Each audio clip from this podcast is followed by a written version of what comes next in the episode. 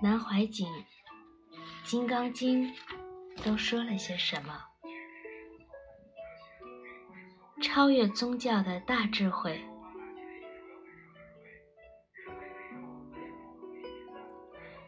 今天要讲的是《金刚经》，在中国文化中是影响非常大的一部佛经。千余年来，不晓得有多少人研究《金刚经》，念诵《金刚经》，因为《金刚经》而得到感应，因《金刚经》而悟道成道。《金刚经》是佛教经典中最特殊的一部。它最伟大之处是超越了一切宗教性，但也包含了一切宗教性。我们研究《金刚经》时，不可能将它局限于佛教的范畴。佛在《金刚经》里说：“一切贤圣，皆以无为法而有差别。”这就是说。佛认为，古往今来一切圣贤、一切宗教成就的教主，都是得道成道的，只因个人程度深浅不同，因时地不同，所传话的方式有所不同而已。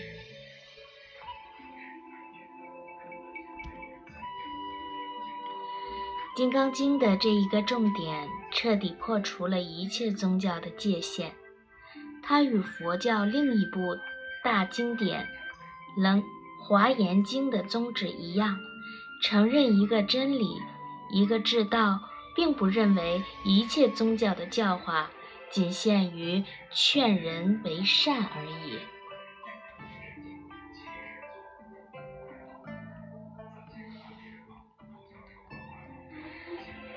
在座的诸位先生、女士们，大概也各有不同的宗教信仰。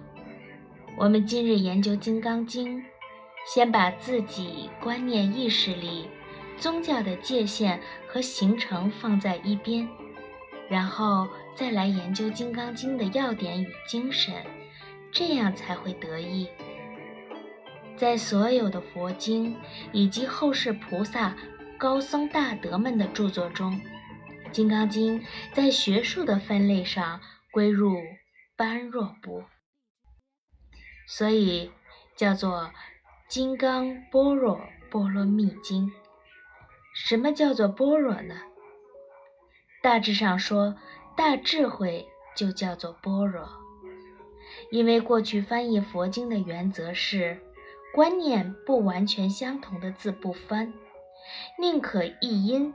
再加以注解，就像现代中西文化交流遇到翻译“气”字，就不能翻译了，因为不能译成瓦斯，也不能译成空气，或者是其他的气。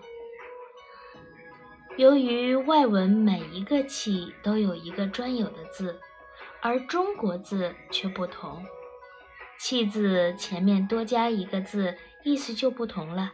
空气、煤气、电气，就是人发脾气，都是气字前面加字不同而有异，所以单独一个气字只好翻音，然后再加注释。当时般若不译成大智慧，也是这个原因。所谓般若智慧。不是普通的智慧，是指能够了解到、悟道、修正、了脱生死、超凡入圣的这个智慧。这不是普通的聪明，这是属于道体上根本的智慧。所谓根本的智慧，也是一个名称。拿现在的观念来讲。就是超越一般聪明与普通的智慧，而了解到形而上生命的本源本性，这不是用思想得到的，而是身心两方面整个投入求证得到的智慧。这个智慧才是般若。所以“智慧”两个字不能代表般若的整个含义。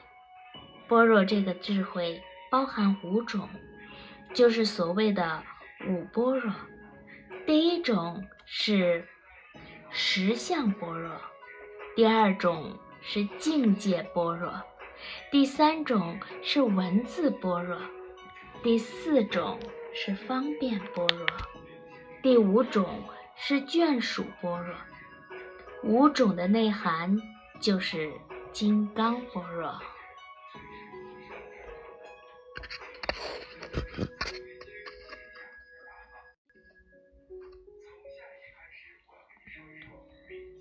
实相般若，实相般若就是形而上的道体，是宇宙万有的本源，也就是悟道、明心见性所悟到的那个道体。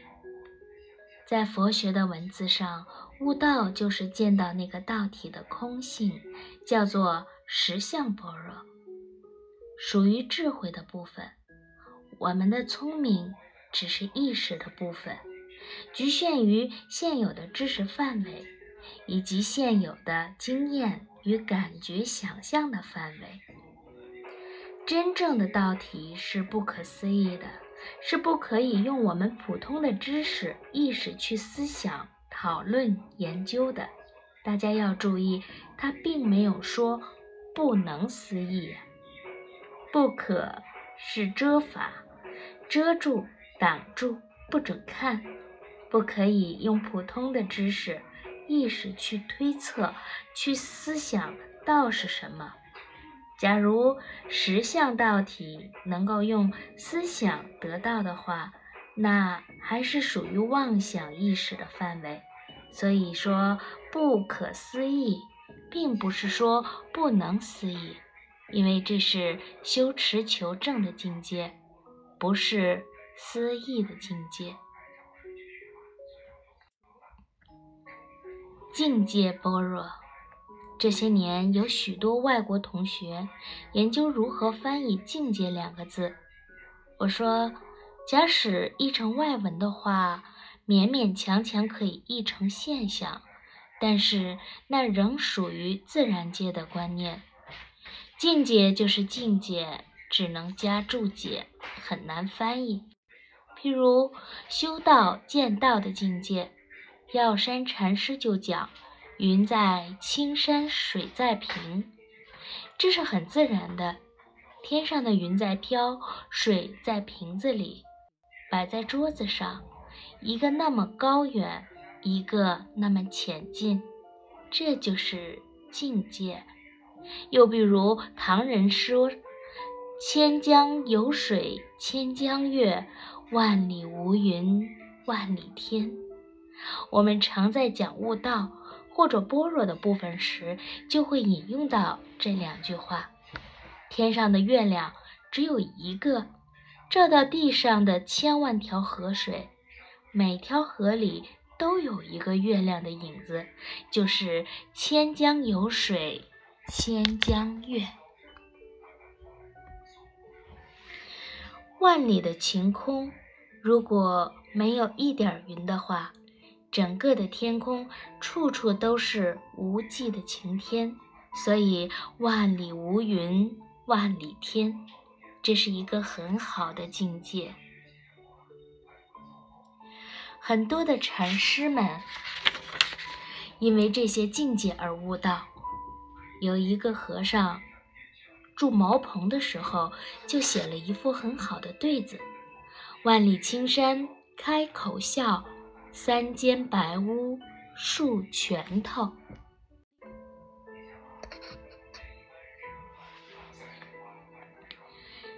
像弥勒菩萨一样哈哈大笑，就是我们喜欢素的一个咧嘴笑、大肚子的和尚悟了道，什么都空掉。什么都喜欢，三间白屋就是三间空空洞洞的白屋，自己在那里海阔天空。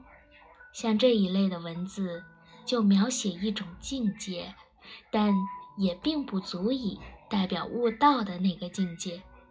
我们的人生随时有境界。痛苦的时候想到的那些境痛苦，痛苦还没有来的时候，脑海中又随时出现痛苦的威胁，这是苦恼的境界。高兴的时候又越想越得意，尤其年纪大的人，不大喜欢想未来，因为前面的路太远了，没有力气走了，专门回头想少年时候的事情。有时候自己坐在那里想起来，还摇个头笑一下，回味那个境界。那些都属于境界，所以境界可以意会，不可言传。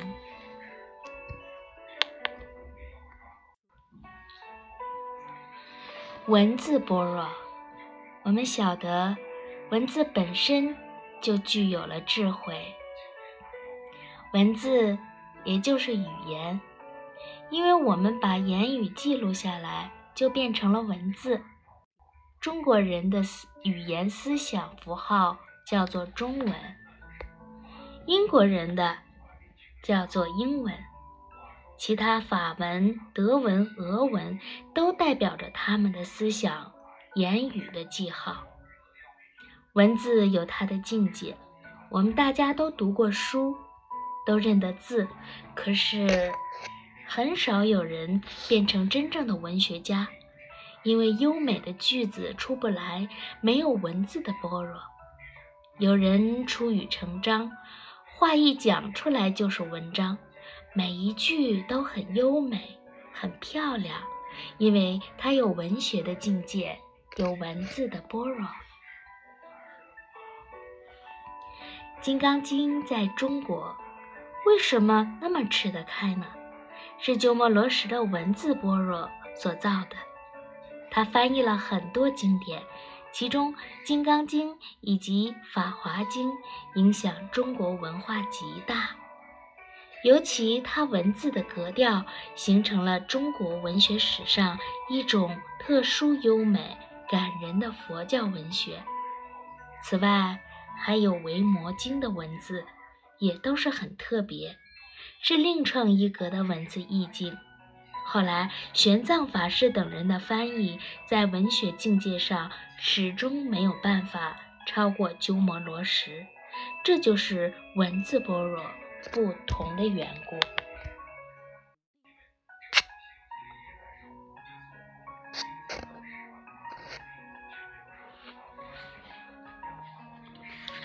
所以，同样的读书学文字，并不一定能够成为一个文学家；同样的修道，有些只能够成为修行人，而不是成佛。这与文字般若是绝对相关的。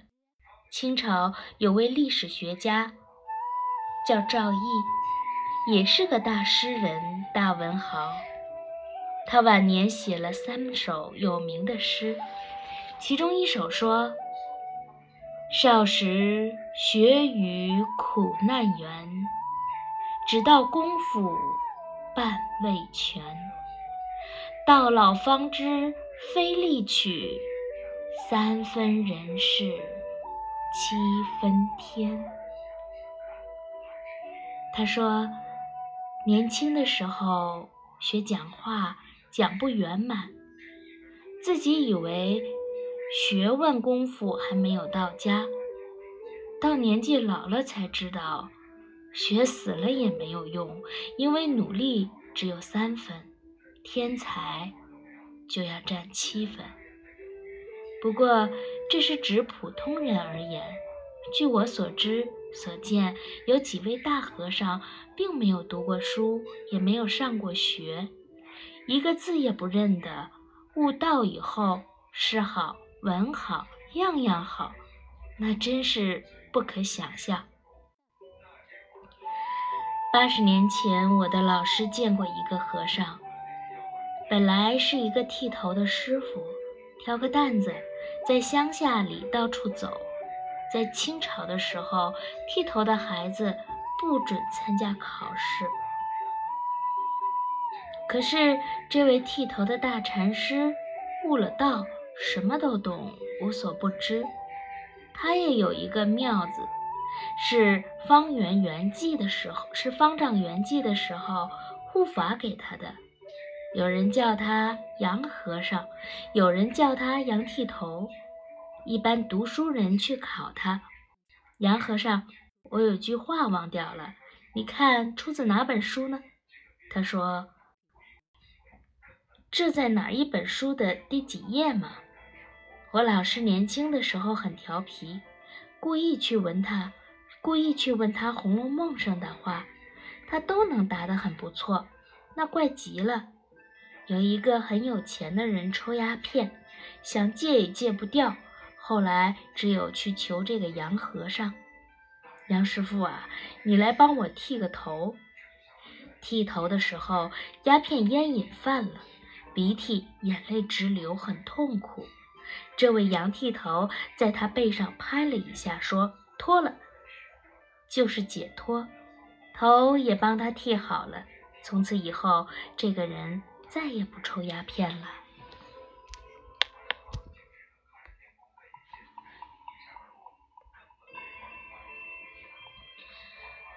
方便般若，佛经上经常讲方便。假使我手里没有纸，请你给我一张方便方便。这可不是佛学的方便。西汉的霍光大将军是大元帅。也是大宰相，西汉一代的天下是他扶正的，可是历史批评他四个字：不学无术。说他读书太少，处理国家大事在知识见解上没有恰当的方法，所以是不学无术。术不是手段。一个有学问、有道德的人要教化别人，自然有他无师自通的方法；做人做事也自然有他高度的艺术。比如看佛经，他能够用特殊的一种方法，把难懂的立刻就懂进去；最难表达的东西，他用一种方式表达出来，别人一听就懂了。这就属于。方便般若，我们都看过千手千眼观世音菩萨，一千只手，每一只都有一个眼睛，头上有三只眼睛。这位菩萨代表什么呢？一个人有一千只手，一千只眼睛，你说这个人的办法多不多？当然很多，所以。要真正做到大慈大悲，要具备有千手千眼那么多的方便方法才行。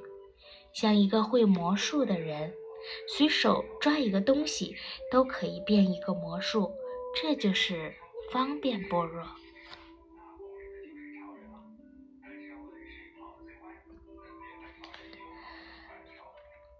眷属般若，是眷属般若。是跟着悟道的智慧而来的。佛学名词为行愿，用我们现在的观念来说，是属于行为方面的，也就是说，自然发起的道德行为，一个人自然就成为至善的人。所谓的眷属，就是亲戚、朋友、家人等亲眷。般若的眷属又是什么呢？我们都晓得，佛学讲的六度就是布施、持戒、忍辱、精进、禅定、般若。一个修持的人，如果布施，如何守戒，如何忍忍辱，如何做到禅定的修正功夫，然后才能大彻大悟的成佛。所以在般若的面前，就有五个相关的眷属，也就是五个行愿，称为眷属般若。关于这个方，关于这个方面，我暂时不做详细的报告，因为《金刚经》的本身内容就提到了这五样事。现在我们已经晓得般若包含的内容这样的多。没有适当的字可以翻译，所以只能音译了。般若的内容包含了悟道之愿，换句话说，这个修道的道愿本身就具备了这么多的内容。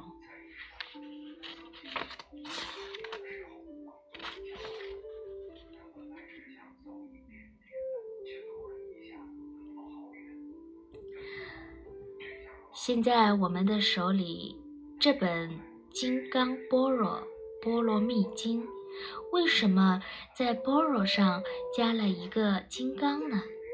金刚在金属中是最坚固，就像金刚钻一样，能破一切法，也可以说能见一切法，而且无坚不摧，所以叫做金刚般若波罗蜜，《金刚经》。有五六种不同的翻译，我们惯用的是鸠摩罗什翻译的这一种。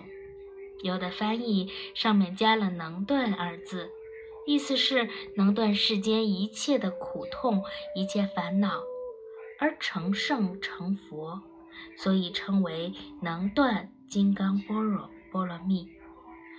可能鸠摩罗什认为这种能断的精神已经包含在经文里了，所以经名不需要特别的再加上去。所谓波罗蜜，一般是翻译就是到彼岸，有些最后加一个多字，称为般若波罗蜜多。这个多字是尾音，现在的音来念就是摩诃般若。摩诃般若波罗蜜多，拿古代的梵音念就是摩诃般若波罗蜜达，多就是达的音。我们大家惯念了二百六十个字的摩诃般若波罗蜜多心经，常常有人把它称为多心经，因为《西游记》上把两个字与上面切断了。变成多心经。现在我们讲的这一本经，如果照含义来说明，经名就是能断一切法，能破一切烦恼，能成就佛道的般若大智慧，脱离苦海而当彼岸成就的经典。如果我们照旧庙子里面讲经的方法，这个经的题目，一天讲两个钟头，连续讲一个月也讲不完。事实上，那一种讲经的方法非常好，解释的非常的详尽。由文字教育开始，什么叫经？这个经字就可以讲一个礼拜。什么叫金刚？又能讲一个礼拜。因此，一个题目讲完了，个把个月过了。《金刚经》的边儿在哪儿呢？那叫做无量无边。现在我们不采用那个办法，我个人的个性也不太适合那种讲法，所以我们采取简单明了的解释。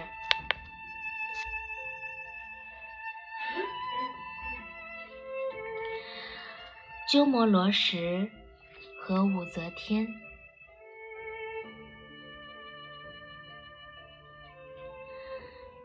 现在说到翻译的人，瑶琴三藏法师鸠摩罗什，他的父亲是印度一位宰相，出家当了和尚。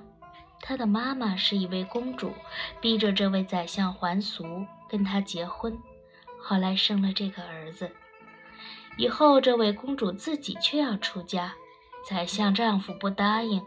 我好好的出家当和尚，你逼我还俗结婚，现在你却要出家，所以这个故事真可以编写成一部小说了。鸠摩罗什十一二岁的时候，已经可以说悟道了。三十多岁到了中国，当时是南北朝时期，为了请这位学者来，消灭了两三个国家。这在古今中外历史上都是桩震撼的事情。研究当时的历史很有意思。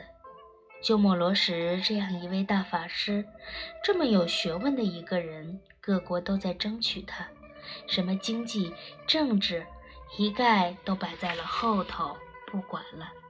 因为争请鸠摩罗时，一国消灭了另一国，第三个国家又消灭了第二个。这个故事讲起来话长，可以讲上一两个星期。现在简单来说，向诸位报告到这里为止。《金刚经》前面的发愿文等，我们都不加以介绍了。由于在座女性更多一些，特别要向女性介绍一下开经节。无上甚深微妙法，百千万劫难。遭遇，我今见闻得受持，愿解如来真实义。这是武则天这位女皇帝所做的。武则天自己也研究《金刚经》，有人说云何凡蝎子也是他写的。云何得长寿？金刚不坏身，复以。何因缘得大坚固力？云何于此经究竟到彼岸？愿佛开慧密，广为众生说。关于这个蝎子，在佛教文学的方面，称得上是一个大手笔。写的这种大文章，不能够说写的轻轻佻，也不能够写的幽默，要很严谨才行。云何得长寿？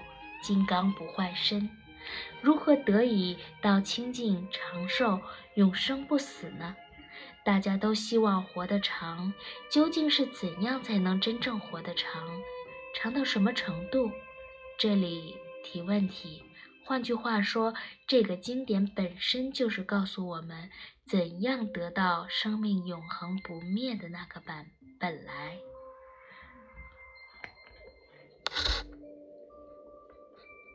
现在我们看《金刚经》，只分为三十二章。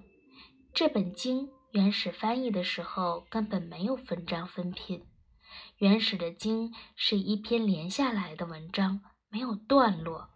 分段、分章、分段是后世所作，《金刚经》分成三十二章，是梁武帝时期编辑而成的。这个编辑的人就是梁武帝的昭明太子。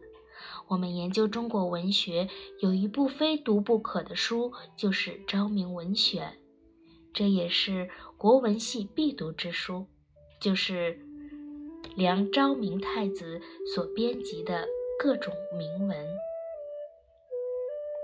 金刚经》三十二品的分法、名目的分类以及标题，都是昭明太子的杰作，标的的确很好。每一节里的重点都用标题说明，比如第一章“法会因由分”，就是说为什么有佛讲《金刚经》这件事。譬如今天我们讲这本经，也有一个原因，因为肖先生、崔先生他们这五位发起的，我是受憋不能不来讲了。这也就是我们这一次法会的因由。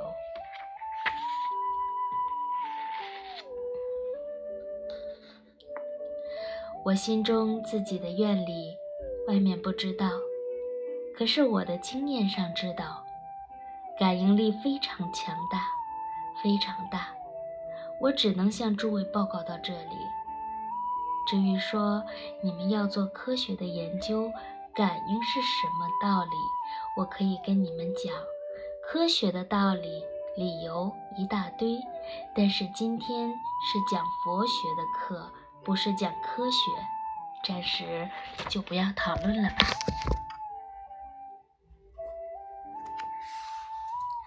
好了，已经三十分钟了，今天的书就读到这里，我们明天继续再来读南怀瑾的《金刚经》说什么？晚安。